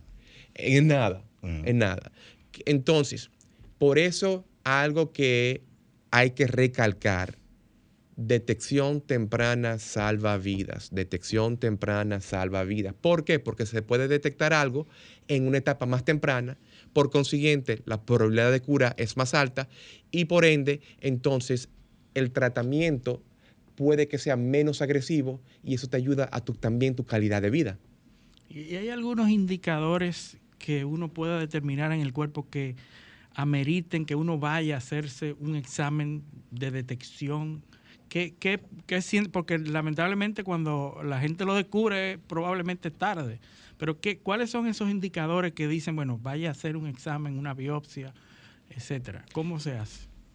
Por lo general, es recomendable que usted vaya a ver a su médico de cabecera mínimo una vez por año. Digo mínimo porque su médico le va a decir si quiere verlo más frecuente. ¿Qué pasa? Hay ya eh, regímenes ya determi- predeterminados. Protocolos. Protocolos es la palabra, gracias al CEO. Que determinan, ok, una mujer que ya llegó a los 40 años ya debe de comenzar a hacerse sus mamografías todos los años si no, no es de alto riesgo. Eso, como digo, es algo determinado. Una mujer también ve a su ginecólogo si necesita hacerse su papá Nicolau. Una persona que ya han cambiado, y, eso- y esos protocolos cambian, ¿eh? porque ahora han cambiado uno que dice que un- una persona que tenga 45 años o más de riesgo eh, normal, no alto riesgo, ya debe de comenzar a hacerse la colonoscopía. Así que eso, como le digo, son informaciones generales, es mucha información. Por eso, si me van a escuchar, eh, vaya donde su médico, por lo menos una vez por año, y hay protocolos preestablecidos que pueden determinar eso. Uno nuevo también, que es si alguien tiene un historial de fumar, en Estados Unidos ya se está haciendo unas tomografías de baja dosis de radiación todos los años para ver si se puede detectar un nódulo en, en el pulmón que puede que sea maligno. Antes, como usted dice, que cuando ya una persona empieza a toser sangre, ya Sí, la ya, cosa ya demasiado tarde. Sí, sí. En vez de que una, que una bolita chiquita. Claro. O sea que una, la, la prevención es, es- es la clave. Es la clave. de esto. Entonces, ¿qué eh, tu área específica, que es la radiología, Es radiooncología. radiooncología? Gracias. Me imagino que los avances más importantes están ahí porque esa es la puerta de detección de, de- de las imágenes, lo- los sistemas de imagen. Bueno, yo no soy radiólogo. Yo lo que hago es que, y, y en el centro MOFI, como es tan grande, yo me subespecializo y todo lo que yo hago es cáncer de mama. Entonces, la radioterapia es parte de la- del arsenal para el tratamiento. Así como cirugía, así como quimioterapia, así también viene la radioterapia como parte del tratamiento. Diagnóstico, eso es aparte, eso es un radiólogo, Radiólogo. que hace, que se, que evalúa eso. Y el quien es el, el rey o la reina de todo lo que nosotros hacemos en cáncer es el patólogo. Ok. Porque el, el patólogo es que nos dice a nosotros qué, ¿Qué ca- hay? qué- qué es lo que hay. El radiólogo te dice hay sospecha. El patólogo, cuando se hace la biopsia, te Sí, dice. es el que interpreta la que- foto, el radiólogo toma la foto, el, el que interpreta y toma la muestra es el patólogo. y ya que toma la muestra, que se sabe qué es lo que hay. Exactamente. Doctor, y eh, hemos oído, y yo que soy un apasionado de la tecnología, la incidencia de la inteligencia artificial en la detección del cáncer. ¿Cómo ha impactado esto? ¿Y cómo, cómo una inteligencia artificial puede ayudarnos en eso? Eso es una excelentísima pregunta, porque eh, eso hay ya estudios clínicos que se están determinando. Y eso es avances grandes que va a ocurrir en los próximos años. Definitivamente en las próximas décadas anticipamos que sean los próximos años. ¿Qué es eso de eh, eh, eh, inteligencia artificial? ¿Cómo funciona eso? Miren, nosotros hemos hecho esto ya cucho mil veces. Hablando en buen dominicano, cucho mil veces. Número Entonces, nada más existe aquí, el número Cuchumil. Exacto, nada más existe aquí. ¿Qué pasa? Al haber hecho eso tantas veces, ya entonces uno si lo puede poner bajo un patrón que independientemente te va examinando objetivamente ciertas cosas, ya entonces puede comenzar a ver eh, ciertas predicciones de modelos Denominador Ujú. común. que te van a decir que eh, con tantos por ciento de certeza que si alguien se presenta con esto, ya que tenemos, y estamos hablando de docenas de miles de casos, porque no no fueron tres casos, somos docenas de miles de casos, porque al haber tantos casos, ahí es cuando uno comienza, puede comenzar a ver cambios que son a ojo, a ojo pelado, también eso también se ve aquí, Eso, claro. Eh, hay, hay dos tipos de ojos, el sí. pelado y el otro. y el otro. Sí, sí, que con ese ve. que a ojo pelado uno no lo puede determinar o ver eh, así, pero con, esa, con esos análisis de, de docenas de miles de casos, entonces uno puede entonces hacer ya predicciones para el futuro. Excelente, excelente. Y otras, eh, otras tecnologías que están ayudando, eh, el asunto de la, de la manipulación genética, eh, los, eh, cuando, cuando, porque usted habló de- Edición genética. de la edición genética, que son avances que se piensan utilizar en la terapia del cáncer. Sabemos que hay una, una un tratamiento eh, de in- inmunidad. de- autoinmune. eh, autoinmune, o sea, los tratamientos de autoinmune para el cáncer que también han, se han desarrollado a beneficio de, de- de- de los pacientes de cáncer. Pero me quiero referir a la parte de, el- de los tratamientos genéticos, del eh, creo que es manipulación genética, manipulación del, del RNA eh, en, en los pacientes. CRISPR. ¿Cómo, eh, CRISPR, right? El, el- el CRISPR, que es una tecnología que está- edición genética. Edición genética. ¿Cómo, cómo está influenciando esto en, en el, en el tratamiento contra el cáncer? Lo que te voy a, a- a- prefiero tomar esa pregunta, pero en vez de hablar de CRISPR vamos a hablar de TECAR, porque eso, TECAR. eso, eso ya llegó. Ya eso ha llegado y va a seguir llegando. ¿Qué es el TECAR? Es utilizar tus propias células T, las tuyas. Si alguien tiene un, y eso comenzó fue en, leucemia y en linfoma. Si alguien tiene un, eh, la cura del cáncer se puede decir que eso está en tu sistema inmunológico. Ejemplo, tú me puedes decir el cáncer más agresivo que exista. Si yo tengo un sistema inmunológico intacto, me lo ponen a mí, mi sistema inmunológico te lo va a matar porque es algo foráneo. Ujú. ¿Qué pasa? El cáncer es muy inteligente y evade tu propio sistema inmunológico Y no lo detecta. Claro. y no lo detecta. Lo que hacemos con TECAR es lo siguiente. Tomamos tus propias células T.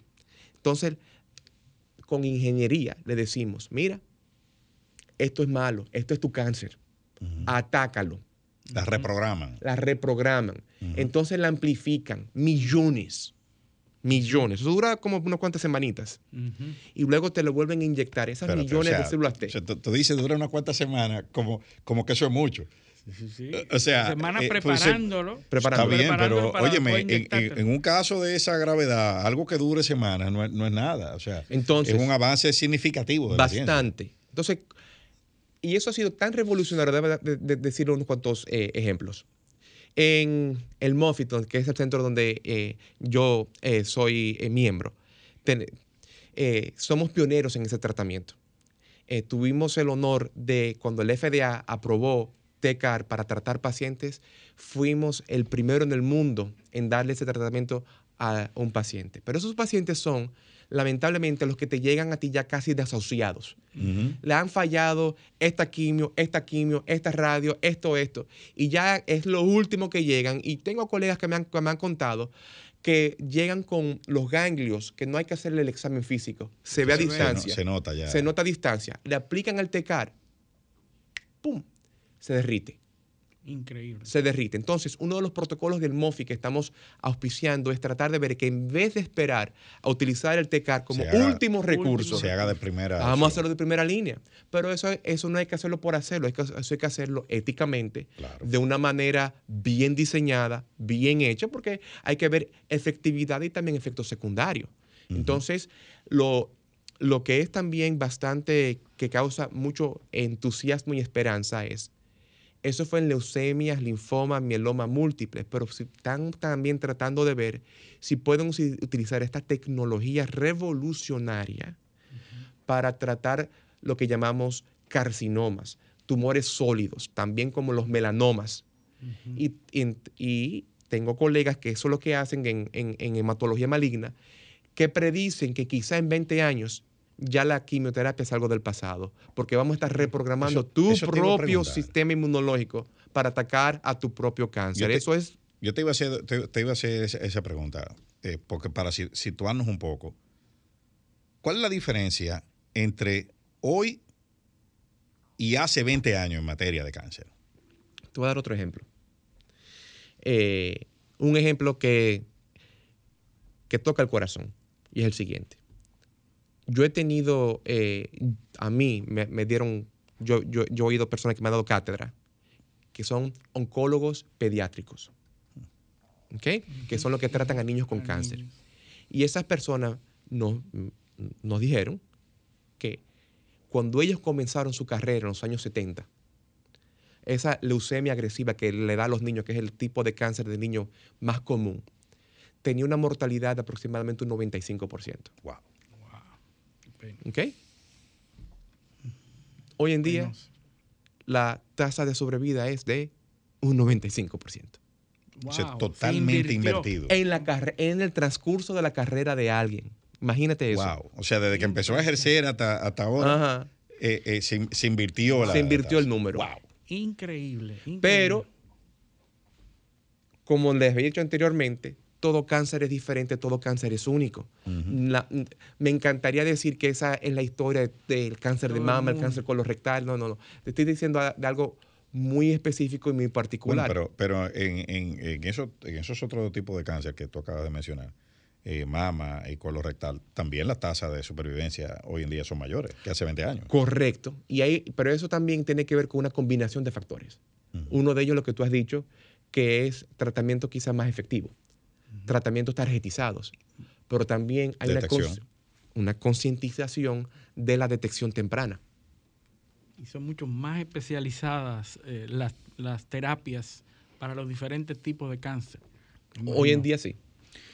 Y la, voy a hacer una pregunta, ¿es costoso la terapia contra el cáncer? O sea, ¿pueden, pueden países como nosotros, países en República Dominicana, tener buen acceso a, a terapia efectiva contra el cáncer? En este país yo he visto como tengo familia y visito frecuentemente que Tú, tú eres de aquí también. yo soy de claro, aquí, sí, tú y yo estamos en la claro. misma promoción de Loyola, Claro, es lo que tú claro, nos dijiste, claro. que tenemos No, la misma no, edad. no, Sí, porque tú te ves más viejo que yo, pero. A ti se te permite dos embutes por programa, ya, ya va uno. Claro, claro, ya- claro. Ya va uno. segundo. No importa, está bien. Ok. no, que yo dije uno antes. Decía- Ya tiene dos traes. Exactamente. Decía Entonces, la- en este la- el acceso, eh, eh, eh, eh, creo que la pregunta que te decía Luis, eh, el, el acceso a estas, a estas tecnologías, a estos tratamientos, eh, es, eh, es fácil, es eh, costeable.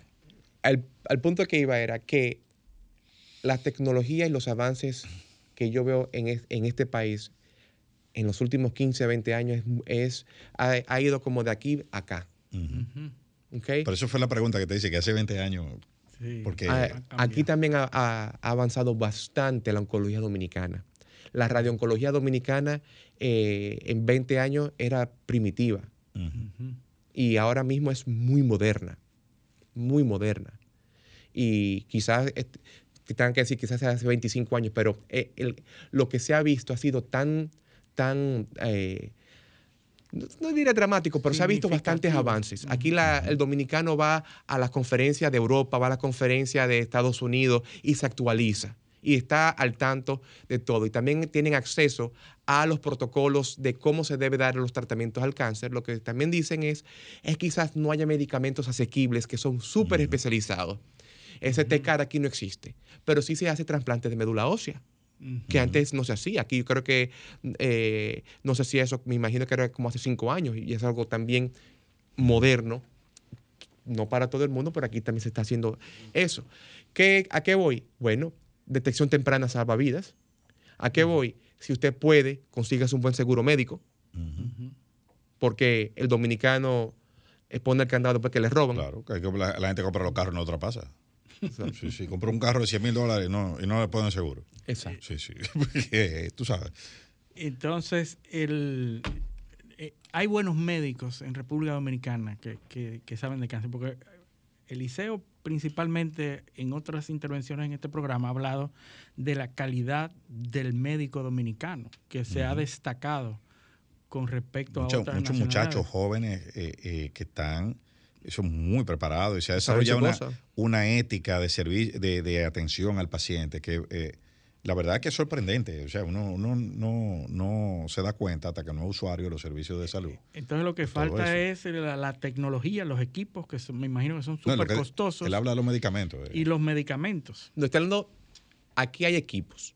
No he dicho que no hay. Aquí hay equipos y eso es lo que estaba diciendo, que hace 20 años ha habido un cambio grande. Ok. Lo que estoy diciendo, pues, por ejemplo, lo último que hay en Estados Unidos todavía no ha llegado aquí, pero No, es lo claro, último, como claro. todo, como todo, Pero llegará. pero llegará. Qué bien, qué bien. Yo Entonces, que- la- va- vamos, eh, porque te- eh, antes, esto es una, esto es una- esta pregunta. Porque también el, el tema del acceso a los tratamientos en Estados Unidos también es un problema. Es un problema. O sea, no, no todo, caros. no todo el problema. mundo en Estados Unidos tiene acceso a cuidado de salud de, de- de- de- de primera, de primera calidad. Eh, porque, bueno, por, por el sistema de la medicina de allá y todo lo que, lo que nosotros sabemos. O sea que tampoco es que nosotros estamos muy lejos de, de- de lo, que, de lo que es donde se produce la tecnología, que es Estados Unidos. Entonces, la- mi pregunta es, para un dominicano, eh, ¿tú entiendes que sigue siendo pertinente tener esa, esa posibilidad de irse a Estados Unidos a, a- a tratarse o con una cober- o, o a- o aquí se puede resolver cualquier, cualquier cosa? Bueno, la respuesta a tu segunda pregunta es no, porque tú dijiste cualquier cosa. Sí, eh, exacto. Eh, no, no. La mayoría de los tipos. de- Acuérdate que el doctor es un científico. Eh, ¿eh? claro, hay que hablarle. Sí, sí. Aunque dijo Puchumil. ahorita. Eso no importa. Eso, eso es cuantificable en este país. Claro que sí, claro que sí. Eh, el punto es, sí, aquí se pueden resolver muchos de, de- de- de los tipos de cáncer. Cosas más comunes. Con las cosas más comunes y ta- y también hacen cosas complicadas. Lo que pasa es que hay que tratar de que se diagnostique correctamente. hay, hay que ver que hay alguien que eso sea lo que hace de siempre. Y un ejemplo, yo soy una persona que digo que si es un familiar querido mío, yo quiero, y es de cáncer, a mí me gustaría que se hiciera Segunda opinión. Una segunda opinión de un centro donde eso es todo lo que hacen. Que ese es el pan nuestro de cada día. Porque muchas veces aquí y allá, allá también se ve esto, un paciente va con un diagnóstico y no era el correcto. Ujú. Y Entonces, un, y el un diagnóstico- tratamiento- Un diagnóstico incorrecto trae un, un tratamiento incorrecto. Correcto, eso también es correcto. Excelente. Nosotros tenemos que irnos a una pausa, pero a la vuelta yo quisiera que el doctor nos hablara del Moffitt Center, específicamente porque aquí se habla de, del Cleveland, del Boston, de muchísimos eh, centros, pero en, el, en la eh, mentalidad del dominicano no, no se escucha mucho lo- el asunto del Moffitt Center en Tampa. Y al regresar Que de la está ahí mi- pausa... que está ahí mismo en está ahí Tampa, mismo. o sea- y vamos a la pausa y regresamos con el doctor Roberto Díaz. También mismo y no me visita- Paneo, paneo,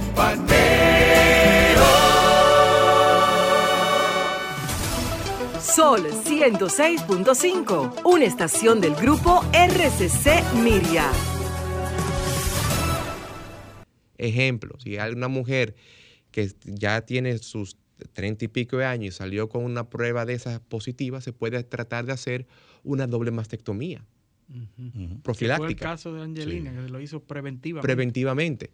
Y también, te puede predisponer a tener cáncer de ovario. Si ya no vas a tener más hijos, hacerte también una oforectomía que te quiten los ovarios. Hay también otros genes que te predisponen a tener cáncer colorectal, que si a una persona se le dice hagas una colonoscopia cada 5 a 10 años, a ese pa- paciente se le debe hacer más frecuente. Y esos son algunos de los ejemplos sobre lo cual la genética influye.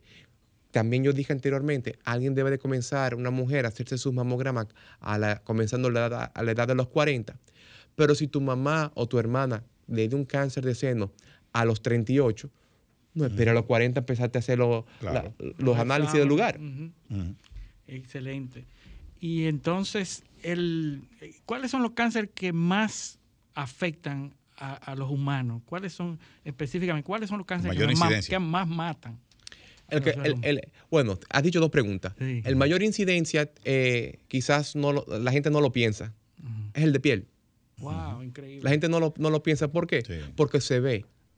Y cuando tú ves una cosita chiquita, ahí tú vas y te lo quita. Ujú. Lo que pasa del ah. cáncer de los otros órganos es que no se ven. Porque la piel es un órgano. O sea que tú vas y te quitas una cosita y, Y y- ya Y puede que sea un, pu- puede, un que, puede que eso haya sido un cáncer. Exacto. Sí. Puede. Entonces, en cuanto a incidencia, el más frecuente es el de piel. el Ahora, órgano más grande del cuerpo. es el órgano más grande del cuerpo y está predispuesto a, a- los a- elementos. a- a un luz ultravioleta que te predispone, cosas así, porque hemos hablado también de los factores ambientales, Ambientales. que ese es otro tema. Y la Pero- dieta. y- y la dieta, ese es otro tema. Pero eh, contestando tu pregunta, eh, también hay que ver hombres y mujeres. Los cánceres más comunes en los hombres fuera de piel son próstata, pulmón y también eh, colorectal. Y también tiene que ver dónde se hace. Por ejemplo, en la mujer, los más comunes en Estados Unidos también son de mama, de pulmón y colorectal. Pero en este país, me dicen oncólogos con los cuales eh, me he reunido, que la incidencia en este país de, de cáncer cervicuterino es la misma que de cáncer de mama. Wow. Están compitiendo. ahí. Porque la mujer no se hace el Papa Nicolau. Ah, En Estados Unidos ya es el pan nuestro de cada día. Esa es la gran diferencia. Hay Comienzan que, hacer, antes. hay que hacer una campaña para que las mujeres se hagan ese, ese, Eso ese es, estudio. eso es muy importante, porque, porque oye, ¿qué es lo que pasa? Si- yo sé que te gusta mucho la política. Oye, lo que pasa. No me digas. No sé qué me lo hizo pensar eso, pero mira. Tú le dices a alguien, vamos a hacer una campaña de prevención y hay que invertir para hacer eso. El problema de eso está en que el beneficio se va a ver en décadas.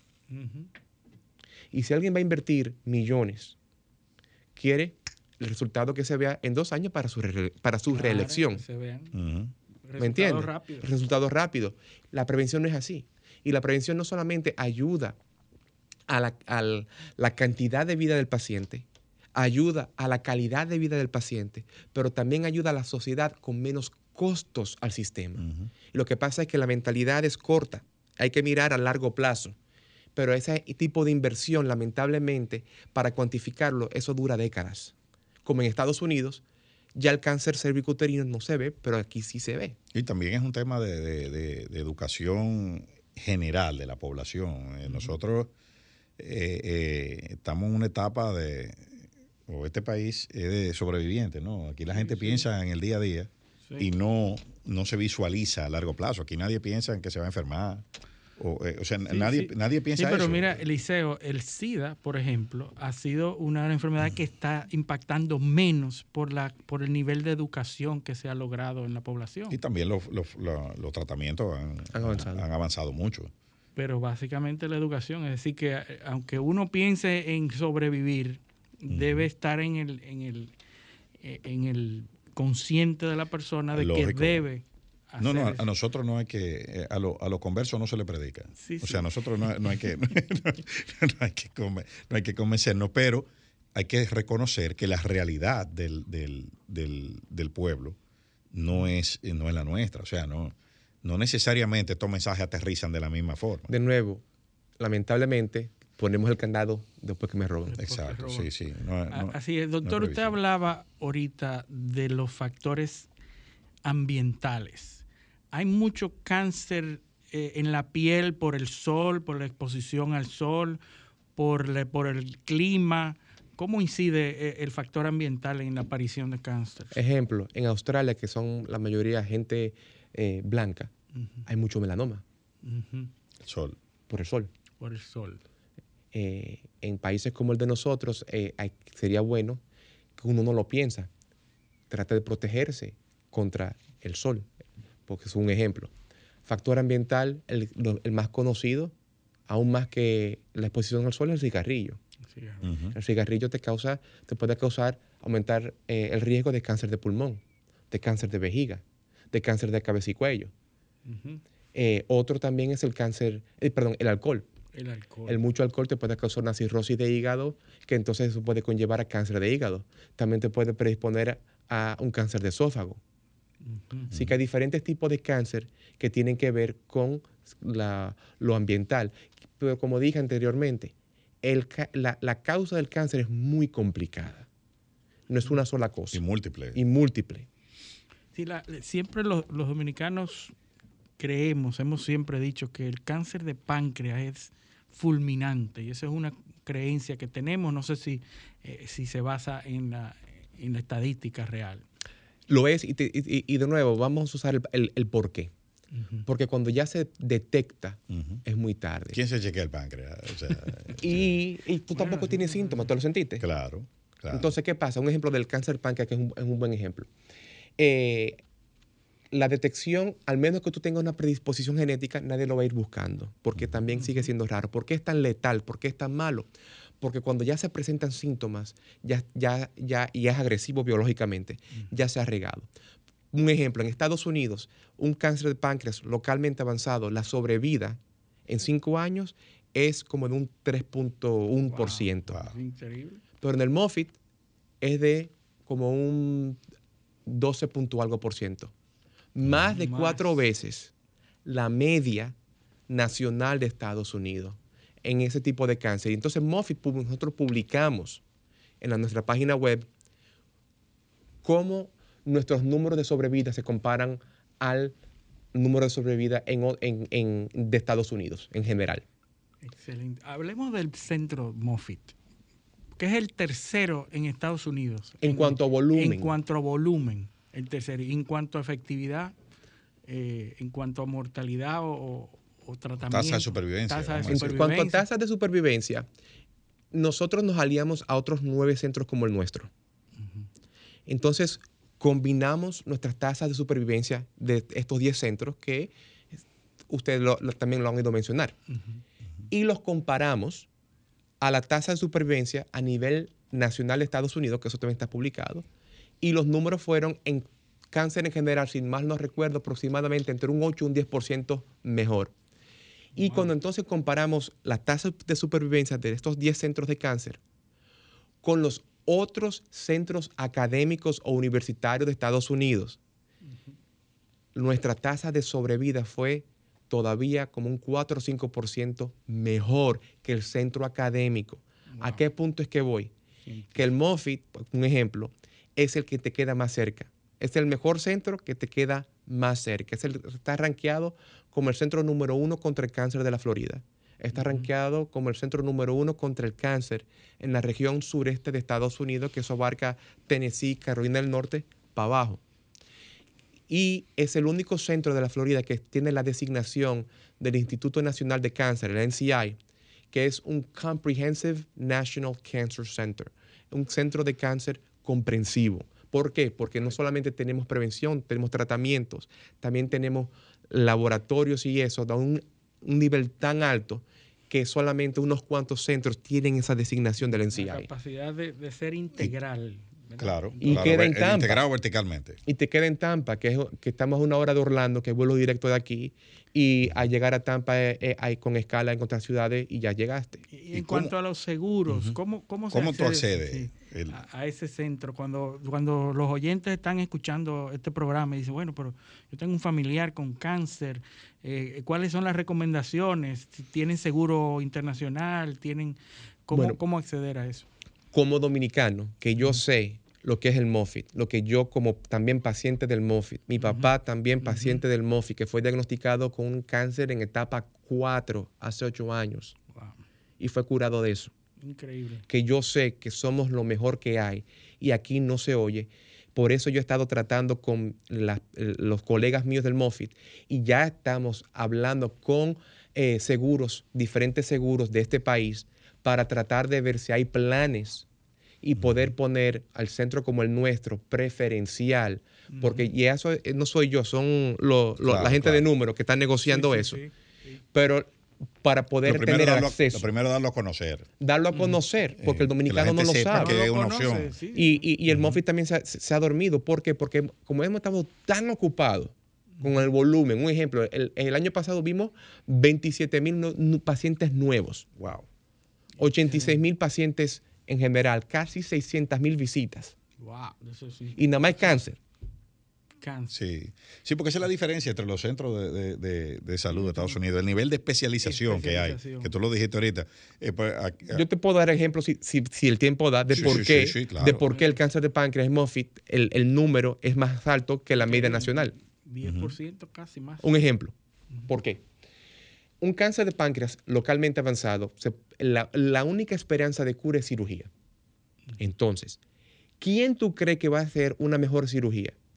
¿Alguien que ha operado eso, digamos, cuatro o cinco veces este año y también en octubre? o uno que ha hecho mil cirugías. ¿O alguien que te dice a ti, eh, en la semana pasada yo hice ocho de esas?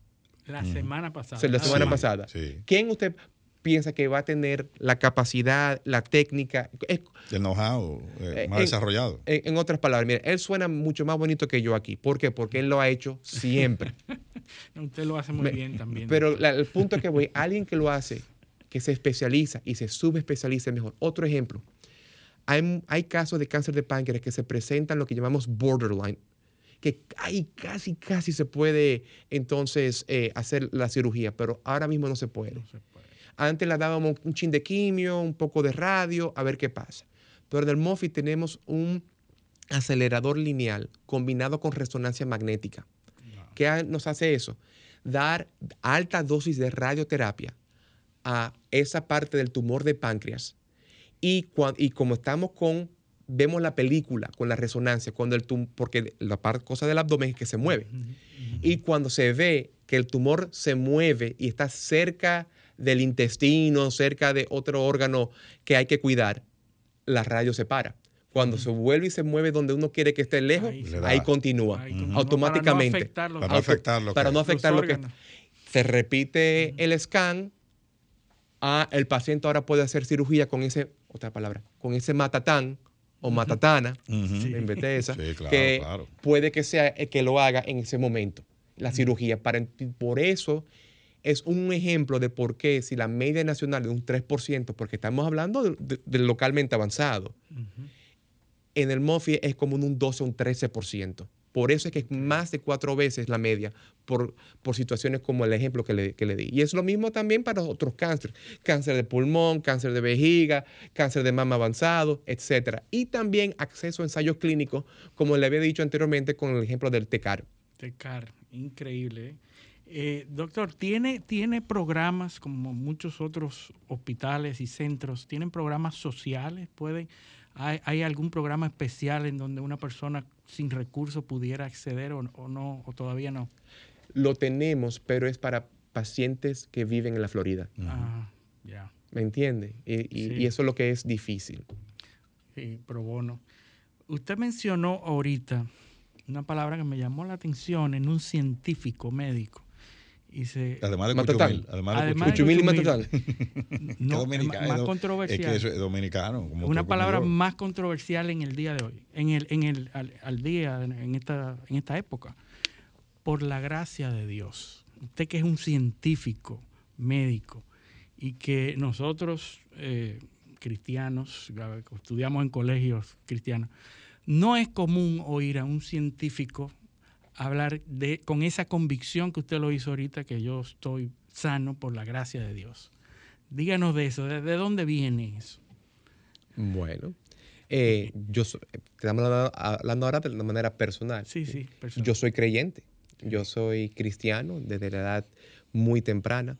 Eh, he ido a, a la iglesia, me trato de leer la Biblia todos los días, trato de orar, criar a mis hijos bajo la fe cristiana. ¿Por qué?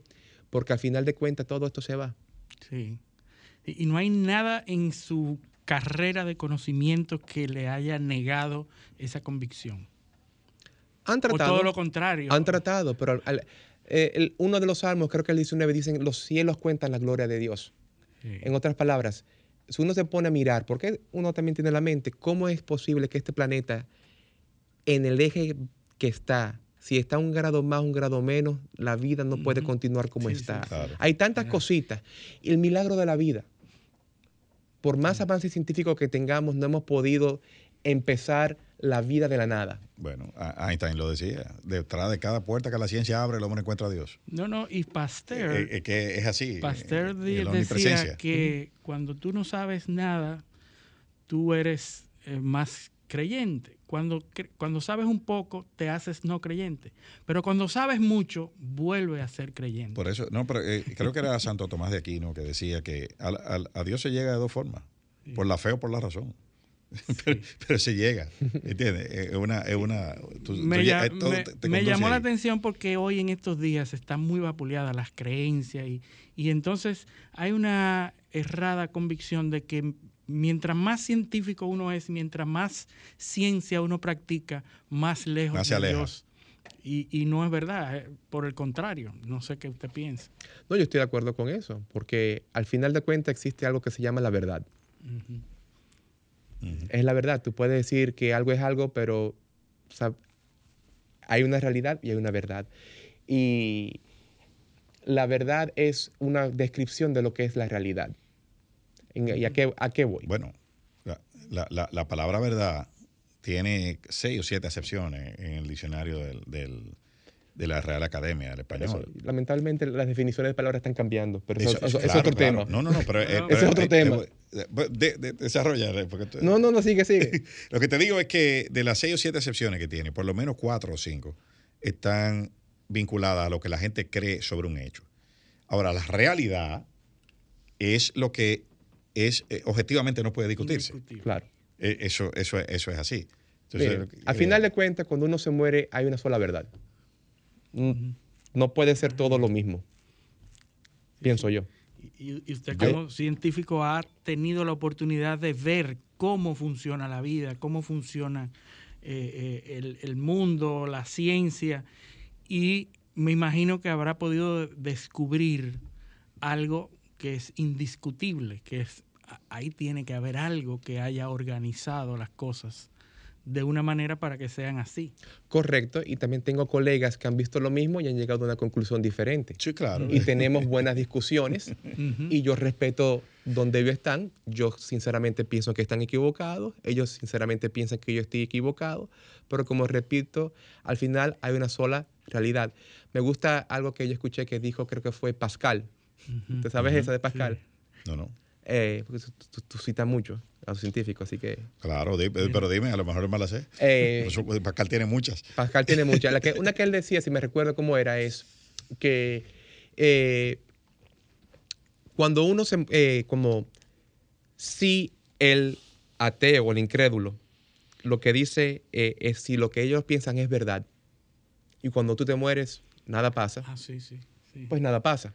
Sí, sí. Pero si lo que, si lo que el si cristiano tenían dice razón, Si es verdad, razón. pues. Mejor, mejor lo Exactamente. hacemos por si la mosca. ¿verdad? Exactamente, exactamente. Así es. Bueno, Pero bueno, excelente. llegamos a la parte final del programa. Roberto, Muchísimas gracias, gracias. por venir. por acompañarnos. Y la invitación está abierta para que vuelvas. Esta es tu casa, tú lo sabes.